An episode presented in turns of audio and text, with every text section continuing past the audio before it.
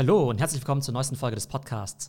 Gestern hat Facebook seine Quartalszahlen bekannt gegeben und die fielen gar nicht gut aus. Und dann ist die Aktie auch direkt um 23% in den Keller gerutscht. Und in dieser Folge werden wir analysieren, warum das so ist und wie es mit Facebook weitergeht. Mein Name ist Theo und in diesem Podcast geht es um digitale Trends, vor allem aus dem Web 3, manchmal auch aus dem Web 2.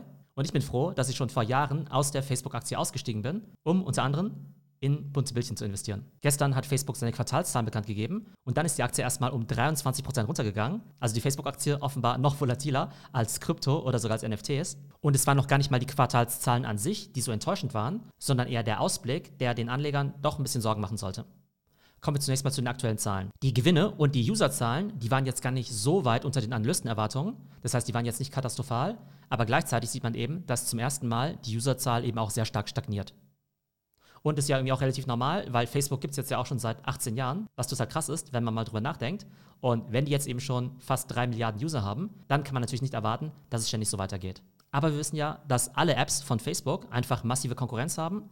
Facebook, die blaue App, Dazu muss man nicht mehr viel sagen. Instagram wurde ja einfach total von TikTok abgelöst. Und obwohl WhatsApp natürlich immer noch ein extrem beliebtes Produkt ist, haben sie dahinter immer noch kein Monetarisierungsmodell. Und gleichzeitig sieht man, dass der US-Markt total von iMessage dominiert wird. Einmal, weil es dort eben sehr viele iPhone-User gibt und weil sich dort eben WhatsApp niemals so richtig durchgesetzt hat. Und gleichzeitig sehen wir natürlich auch noch andere Messaging-Services, wie zum Beispiel Slack oder meinetwegen auch Discord, die natürlich auch einiges an Market Share von WhatsApp oder eben auch von den Social-Media-Apps wegnehmen. Aber Verweildauer und Engagement sind natürlich noch viel wichtigere Metriken. Und wir wissen ja, wir leben in der Attention Economy. Das heißt, jede App will eben unsere Zeit haben. Und wir haben einfach nur begrenzt viel Zeit. Und ich beobachte einfach, dass man auf Instagram immer weniger Zeit verbringt. Mal so ein bisschen Stories, vielleicht ein bisschen Feed, ein paar Reels, weil die ja im Gegensatz zu TikTok jetzt auch nicht so wirklich gut gemacht sind. Und Facebook selbst wird ja von Gen Z und Millennials ja eigentlich kaum noch genutzt. Zumindest in den USA kommt noch dazu, dass gerade an den Küsten, also an der Westküste und an der Ostküste, Facebook eben noch weniger genutzt wird. Und gerade diese Nutzer sind natürlich für die Werbeindustrie besonders interessant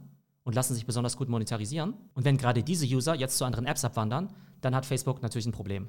Also wenn es jetzt rein um die Social-Media-Nutzung geht, dann sehe ich eigentlich drei große Konkurrenten für Facebook und Instagram, nämlich einerseits TikTok, dann eben YouTube, wo einfach die Leute wahnsinnig viel Zeit verbringen. Und als drittes kommt so langsam aus meiner Sicht eben Discord. Discord für viele irgendwie noch ein Nischenthema, aber jeder, der schon mal Discord benutzt hat und da eben auch sehr aktiv ist, der weiß, dass man da einfach unglaublich viel Zeit verbringt. Und ich kann zumindest für mich sagen, aber auch für viele aus unserer Discord-Community, dass sie auf Discord wahrscheinlich mehr Zeit verbringen als auf Instagram, Facebook, YouTube und TikTok zusammen. Das heißt, in der Attention Economy nimmt Discord eine immer stärkere Rolle ein. Und das wird natürlich irgendwann auch zum Problem für alle anderen Social Media Apps, vor allem natürlich für Facebook und für Instagram. Ein weiteres Riesenproblem für Facebook ist natürlich auch Apple und das nicht mehr vorhandene User Tracking seit iOS 14. Damals hat Apple ja eingeführt, dass jeder User entscheiden kann, ob er eben von Facebook getrackt werden möchte oder nicht. Es gibt Zahlen, die besagen, dass 70 bis 80 Prozent dieses Tracking eben ablehnen. Und was passiert dann? Das bedeutet einfach, dass das Ad-Targeting bei Facebook dann eben nicht mehr so gut ist, weil Facebook einfach nicht mehr so viele Daten hat. Das bedeutet, Advertiser können eben nicht mehr wie früher diese hyper-targeted Ads schalten.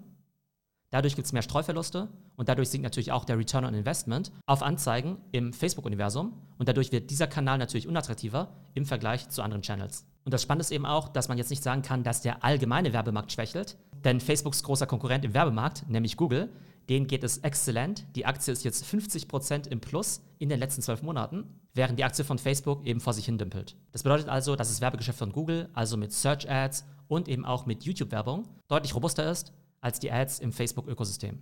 Und dass die Facebook-Apps nicht mehr auf der Höhe der Zeit sind, das wissen wir ja eigentlich schon seit mindestens 18 Monaten. Jeder, der sich mit Instagram und auch mit TikTok beschäftigt hat, der weiß eben einfach, dass bei Instagram kaum noch Innovation ist und eben auch das Copycat von den TikTok-Funktionen nicht besonders gut funktioniert. Und unter anderem deshalb hat ja Mark Zuckerberg auch gesagt, unsere Zukunft ist das Metaverse. Das Problem ist aber nur, noch ist das Metaverse eben nicht da und Facebook verbrennt da einfach nur wahnsinnig viel Geld. Facebook hat jetzt ja zwei Geschäftsbereiche, nämlich die Facebook Family of Apps, also quasi Social Media, und eben alles, was in Richtung Metaverse geht. Und der Metaverse-Bereich, der hat jetzt eben 800 Millionen Umsatz gemacht, glaube ich, bei 3,3 Milliarden Verlust.